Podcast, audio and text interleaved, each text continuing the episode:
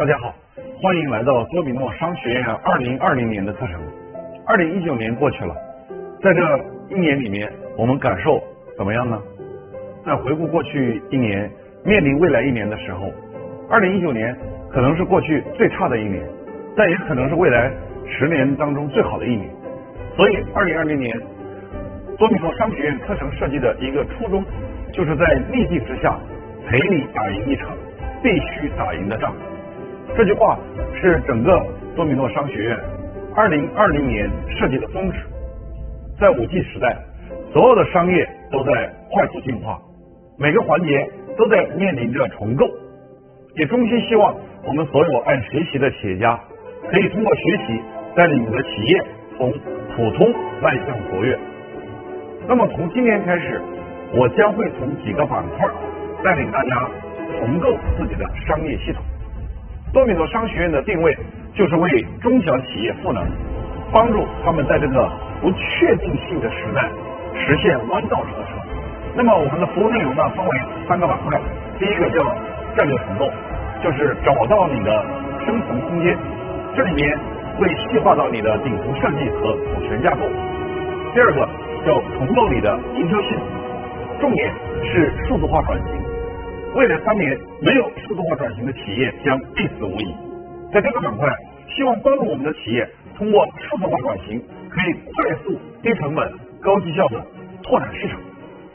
第三个叫重构你的招商系统，在这个板块，我们将结合场景化传播、私域流量与直播的矩阵，实现线上线下的融合，低成本、快速的达成招商目标。那我们的服务形式呢，也有三种。第一个呢叫线上学习，在线上我们主要是讲方法论以及工具的运用。第二种线下的训练，那我们在线下会通过很多经典的案例拆解，用集中训练的形式来让我们的思维形成一种习惯。第三叫个性化服务，那么也是为了更好的节约我们的时间，我们会用专业的团队快速的为我们的企业进行个性化的赋能。在我们谈商业之前，我要跟大家分享一个最重要的话题，叫认知。因为你对这个时代的认知，已经决定了你企业的盈利水平。认知没有进化，所学一切都是苍白。所谓市场自然的新陈代谢，就是新认知对旧认知淘汰的过程。所以未来我们只有两条路可以走，第一条就是被市场自然的淘汰掉。第二条就是我们对新时代的认知升级，淘汰自己老的认知，从而获得新生。那么今天呢，我跟大家分享的是认知重构的第一讲，叫拆分重构，让我们如何在旧地图当中发现新的金矿。多米诺商学院核心关键词呢是重构，重构到底是什么意思呢？我们做一个选择题，两道题。你认为哪一个更像是重构的定义呢？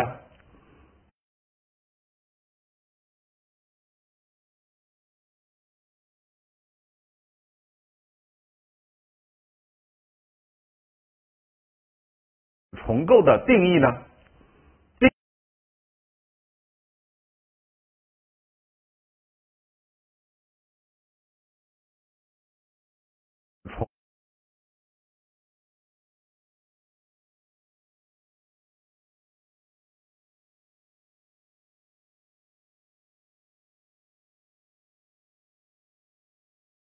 认为哪一个更像是重构的定义呢？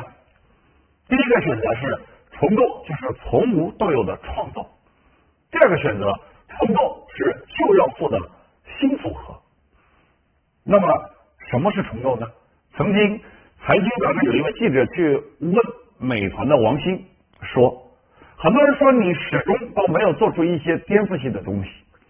王兴答道：我同意。不是我所做的所有的事儿都是原创的，其实那也不是我追求的。我相信大家对重构的理解都不一样。比如说，我问你一个问题：你写的文章哪一个字是你原创的呢？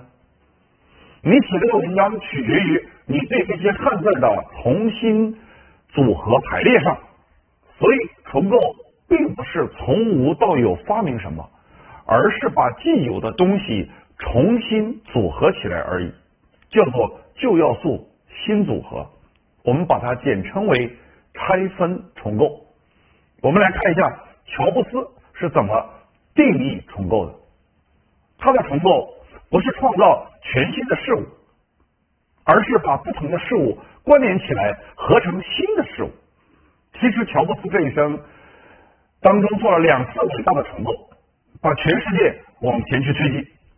一次是个人电脑，第二次是 iPhone 手机，把我们带入到智能互联网的时代。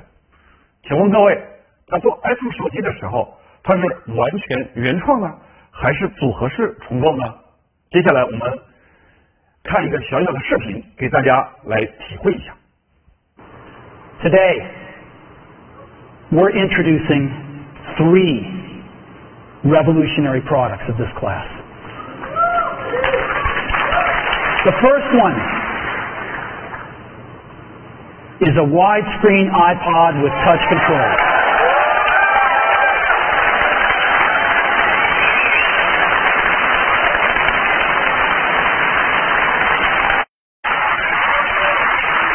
And the third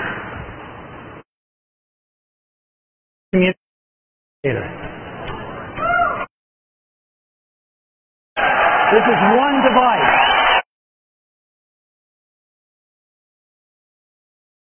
一个淋漓尽致的展现呢。那么各位，我们再想想，大疆的无人机，其实无人机仅仅就是一个无人机，玩一次你就腻了。可是他把无人机里加了一个什么呢？加了一个摄像头，无人机加摄像头就变成了一个航拍无人机，于是市场一下子就打破了。无人机加摄像头就满足了低成本的航拍需求。其实很多电影的航拍也已经是这样子的，就像它假如只是无人机，它就是一个玩具；可是无人机加上摄像头，立刻就非常之美妙了。我们再比如说，非常有趣的鸟屋书店，过去的书店就是书店，咖啡区就是咖啡区，鸟屋书店居然是一个书店加上休闲区的结合，它不单有书店、有阅读区，还有咖啡。文创用品、生活用品、娱乐用品等等，他甚至还开发了一个卡。这个卡原本是可以买书和消费，后来这张卡在整个日本其他行业也应用出来了。所以你说鸟屋书店是什么？它是一个书店，还是一个咖啡馆？同时，它又是一张卡。所以这是一个非常有趣的事儿。我希望你一定要掌握一下什么叫拆分重构。那么拆分重构呢，分两个步骤。第一步是要把组合的要素做拆解，拆解到最小单位。那么有很多拆解的方式，有的是让时间来拆，有的让空间来拆。拆到最小单位，你会发现，往往拆到最小单位的时候，你对这个世界的理解就不太一样了。当你去看整个事物的时候，你是含糊不清的。但是你把整个事物拆解一下，它是由什么组成的？当你拆到最小单位的时候，哇，最小单位这个词儿充满着魔力，把不同地方的最小单位重新组合起来，就是一个所谓的好的创新。当你看整体不清楚的时候，把它拆解到最小单位，拆解到最小单位之后，用另外一种组合方式把它组合起来，所以很有可能你的创新。并不体现在改变旧要素或者是怎么样，而是体现在重新组合的方式上。所以拆分重构，我们给到两个步骤：第一个步骤，拆解原来系统的基本要素，拆到越小越好；第二，拆解到最好要素之后呢，把旧要素重新的组合起来。你的创新可能就体现在这个重新的组合方式上。那么。我们再次回到埃隆·马斯克，他非常的自信。他说：“只要你给我一个目标，我就一定能够把它实现，哪怕还没有想到如何实现，他就有一种全然相信的力量。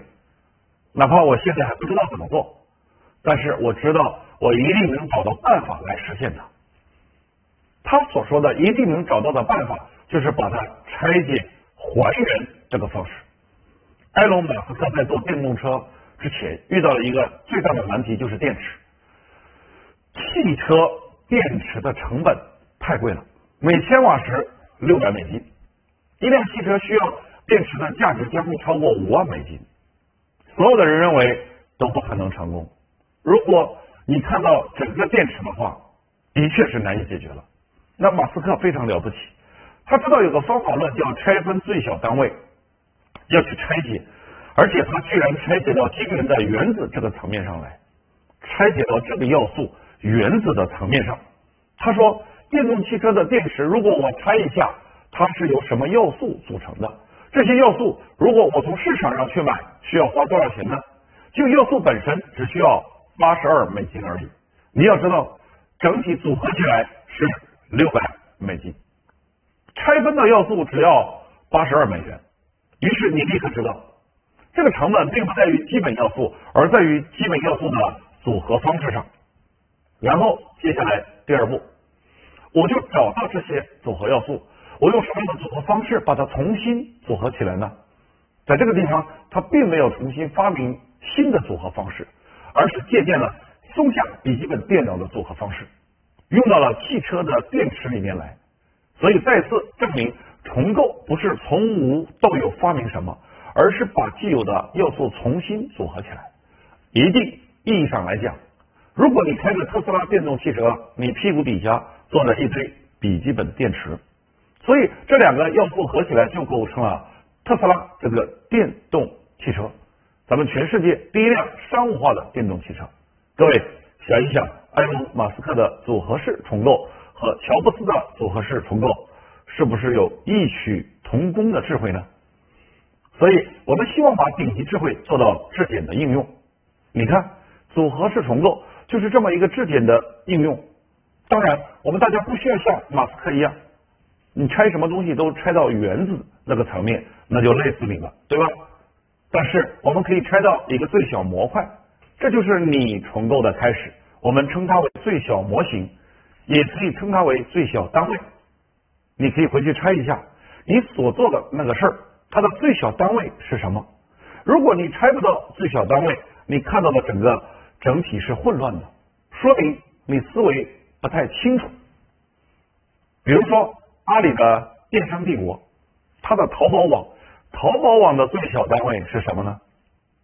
比如说腾讯的最小单位是什么呢？